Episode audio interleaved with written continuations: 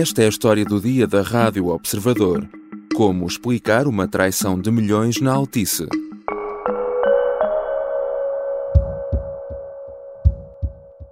This has come as a shock and as a huge disappointment to me. If these allegations are true, I feel betrayed and deceived by a small group of individuals. Traído e enganado. O dono do grupo Altice veio esta semana quebrar finalmente o silêncio para se distanciar das investigações que decorrem em Portugal. No âmbito da Operação Picoas, Armando Pereira, considerado um dos fundadores da empresa, e Hernani Vaz Carvalho, o seu braço direito, foram detidos por suspeitas de terem lesado a Altice em vários milhões com contratos de fornecimento e vendas de imobiliário. Agora, Patrick Drahi veio finalmente falar sobre o caso. Garante que não sabia de nada e que, a provarem-se os factos, foi traído por um dos seus mais antigos colaboradores. Que relação tem afinal Drahi com Armando Pereira? E que ligação ou participação tinha Pereira na empresa no momento em que foi detido? São questões para a conversa com Alexandra Machado editora de Economia do Observador. Eu sou João Santos Duarte e esta é a história do dia.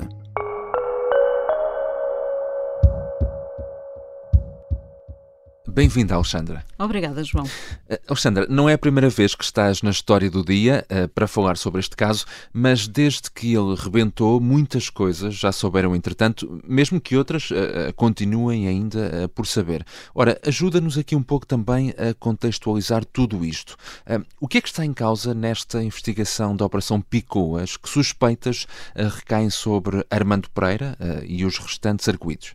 Eh, primeiro é preciso dizer isso mesmo, que é uma investigação em curso, ainda sem decisão final por parte do uhum. Ministério Público, que quando concluir as diligências que está a fazer, pode acusar ou arquivar. Nesta fase decorre então a investigação e os principais arguídos, Armando Pereira e Hernani Vaz Antunes, estão em prisão domiciliária como medida de coação, enquanto decorrem uh, as diligências e as investigações. Uh, o juiz de instrução, Carlos Alexandre, entendeu que havia perigo de fuga destes dois arguídos ou destruição de provas, e aliás já, se já, já há suspeitas de que terá mesmo havido anteriormente à sua detenção alguns elementos probatórios eliminados e, e por isso uh, optou por a medida de coação uh, de prisão domiciliária. As suspeitas passam por corrupção ativa e corrupção pa passiva em entidade privada, branqueamento de capitais, fraude fiscal, enfim, é um, um portfólio grande hum. de, de, de indícios, pelo menos, de crime. Armando Pereira é, é já, para já indiciado por 11 crimes, Vaz Antunes por 20. Há mais dois arguídos neste processo que também foram detidos para interrogatório naqueles meado, naquele meado de mês de julho, eh, mas saíram a liberdade mediante caução. É Jéssica Antunes, filha de Hernani Vaz Antunes, e Álvaro Gil Loureiro, que trabalha com uh, o empresário de Braga Vaz Antunes. Uhum. Para já são esses os arguídos desta Operação Picoas. E também é Picoas porque as suspeitas é de que estes indivíduos fizeram negócios com fornecedores ou sendo eles próprios fornecedores da Altice Portugal, que comprou Portugal Telecom em 2015 e que está uh, que a sede é em Picoas, no Fórum Picoas. Uhum. Logo, Operação Picoas. Terão lesado essa companhia de telecomunicações portuguesa um, e, e, terão faturado à Altice Portugal mais de 600 milhões de euros com uma teia enorme de empresas. Uhum. Uh, mas o certo é que este caso não uh, fica circunscrito a Portugal. Uh, que repercussões teve também na Altice noutros países? Sim, o, o, Grupo Altice tem várias operações de telecomunicações, tem a portuguesa, tem em Israel, França, República Dominicana e Estados Unidos. Um, no caso de países, destes países, houve uh, investigações internas que a Altice lançou uh, para perceber e para verificar que compras eh, eram feitas a, a, esta teia de empresas destes empresários e que pagamentos já tinham sido realizados a estas empresas alegadamente envolvidas. E houve também suspensão uh, de funções de várias pessoas, enfim, no total terão sido cerca de 15 pessoas uhum. suspensas de funções, gestores. Os mais sonantes foi uh, Alexandre Fonseca, que, é, que, foi, que chegou a ser uh, presidente executivo da Operação Nacional, mas que agora estava como co-CEO, que é um hum. termo uh, para expressar só que é uh, presidente executivo em conjunto com outra pessoa no grupo e era chairman ainda em Portugal e na, nos Estados Unidos. Também em Portugal ficaram suspensas algumas terceiras linhas, segundas linhas, mas também o administrador João Zucat da Silva, que tinha o pelouro uh, de, do imobiliário, que é, aliás, um, um, dos casos que está sob suspeita, que é uhum. a venda de vários imóveis da SPT. Em França, também uma gestora uh, que será da confiança de Armando Pereira foi suspenso, e nos Estados Unidos foi o próprio genro de Armando Pereira. Uhum. Uh, ao todo, como disse, foram suspensas mais ou menos 15 pessoas em todas as, as geografias do grupo. Uhum. Patrick Drey, fundador e dono do grupo Altice, quebrou finalmente o silêncio numa conferência com obrigacionistas no âmbito da apresentação eh, de resultados da empresa. Procurou colocar, como escreves no Observador, uma cerca sanitária, não é? Em torno de Armando Pereira. Drey veio distanciar-se ou procurar distanciar-se completamente deste caso. Completamente. E tentou forte e feio, diria mesmo, e de forma muito acérrima. Dizia, disse-se eh, primeiro alegou, se for verdade, uh, é uma traição e se sentia-se traído e enganado, que tinha sido um choque uh, ver todo este processo. E garantiu que tinha avançado com as tais investigações internas e vedações para proteger uh, a Altice. Criou, criou mesmo essa tal cerca sanitária e tentou muito distanciar-se de Armando Pereira, assumindo ele próprio, Drai, a sua inocência e dizendo que não sabia de nada. Uh, até às tantas foi dizendo que ele é que fundou a Altice e que Armando Pereira foi contratado dois hum. anos depois, quando sempre se escreveu que Armando Pereira um foi co-fundador da Altice uh, em 2001. Mas até isso, Patrick Drahi uh, tentou distanciar-se. Uhum. E, e, outra, outra coisa que Drahi veio, veio dizer ou garantir é que o impacto financeiro deste caso na empresa é muito limitado. Sim, uh, nas suas contas, pelas contas que ele, que ele demonstrou, uh, é uma percentagem baixa sobre o total de compras do grupo, qualquer coisa como 5%. E menos ainda no caso da Altice France, uh, que ele assume que hum. a percentagem de, de, compras feitas por este emaranhado de empresas será uh, substancialmente pequena.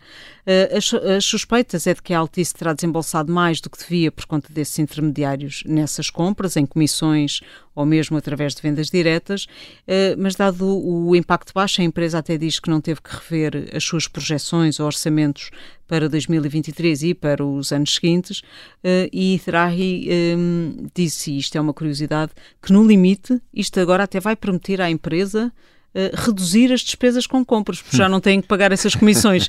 Portanto, também uh, deu aqui o, o, o, a moeda boa e a Sim. moeda má do caso. Referiste no início que esta é uma investigação que ainda está em curso. A Altice admite interpor algum processo judicial caso se prove mesmo que tenha sido lesada? Também foi Patrick Drahi que, que garantiu, enfim, admitiu que poderia ir para tribunal se se provasse uh, culpa uh, desses responsáveis e lesão do, do, grupo Altice, admitiu ir para tribunal para ser ressarcido do uhum. valor que pagou a mais nessas compras, sim. Falamos um pouco desta relação de Patrick Drey com uh, Armando uh, Pereira. Um, vem agora distanciar-se uh, de Armando Pereira, mas esta é uma, esta é uma relação já muito antiga e existe uma ligação forte entre os dois, não é? Recorda-nos de onde vem essa, essa ligação. Uh, uh, os perfis, digamos assim, de, destes dois empresários sempre foi uh, um pouco nebuloso. Atribui-se uma relação desde França. lembro que ambos são imigrantes uhum. Uh, em França. Armando Pereira nasceu no Minho e foi jovem, aliás, a salto para a França, e também pa, pa, Patrick Drahi, que nasceu em Marrocos, uh, de, de, famílias israelitas, foi também muito novo para a França. Encontraram-se lá no mundo das telecomunicações.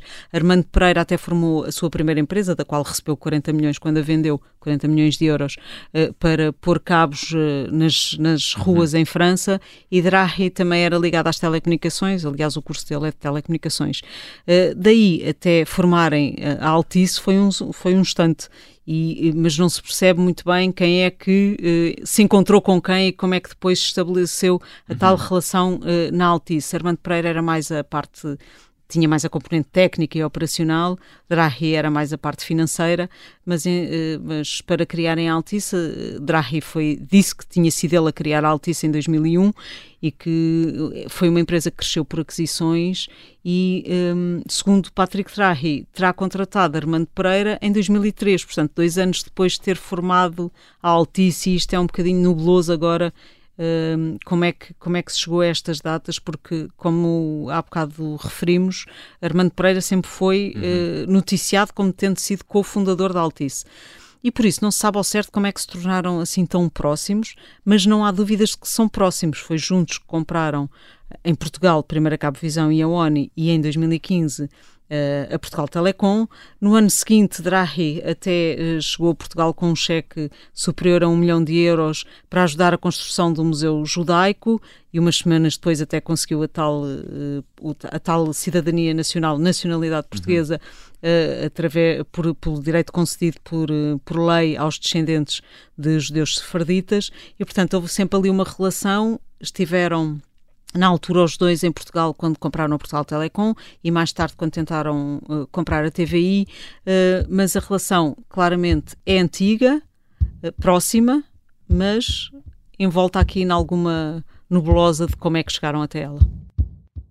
Já voltamos à conversa com Alexandra Machado, editora de Economia do Observador. Eh, na segunda parte, vamos tentar esclarecer mais sobre essa nebulosa, perceber que participação terá ainda Armando Pereira na Altice.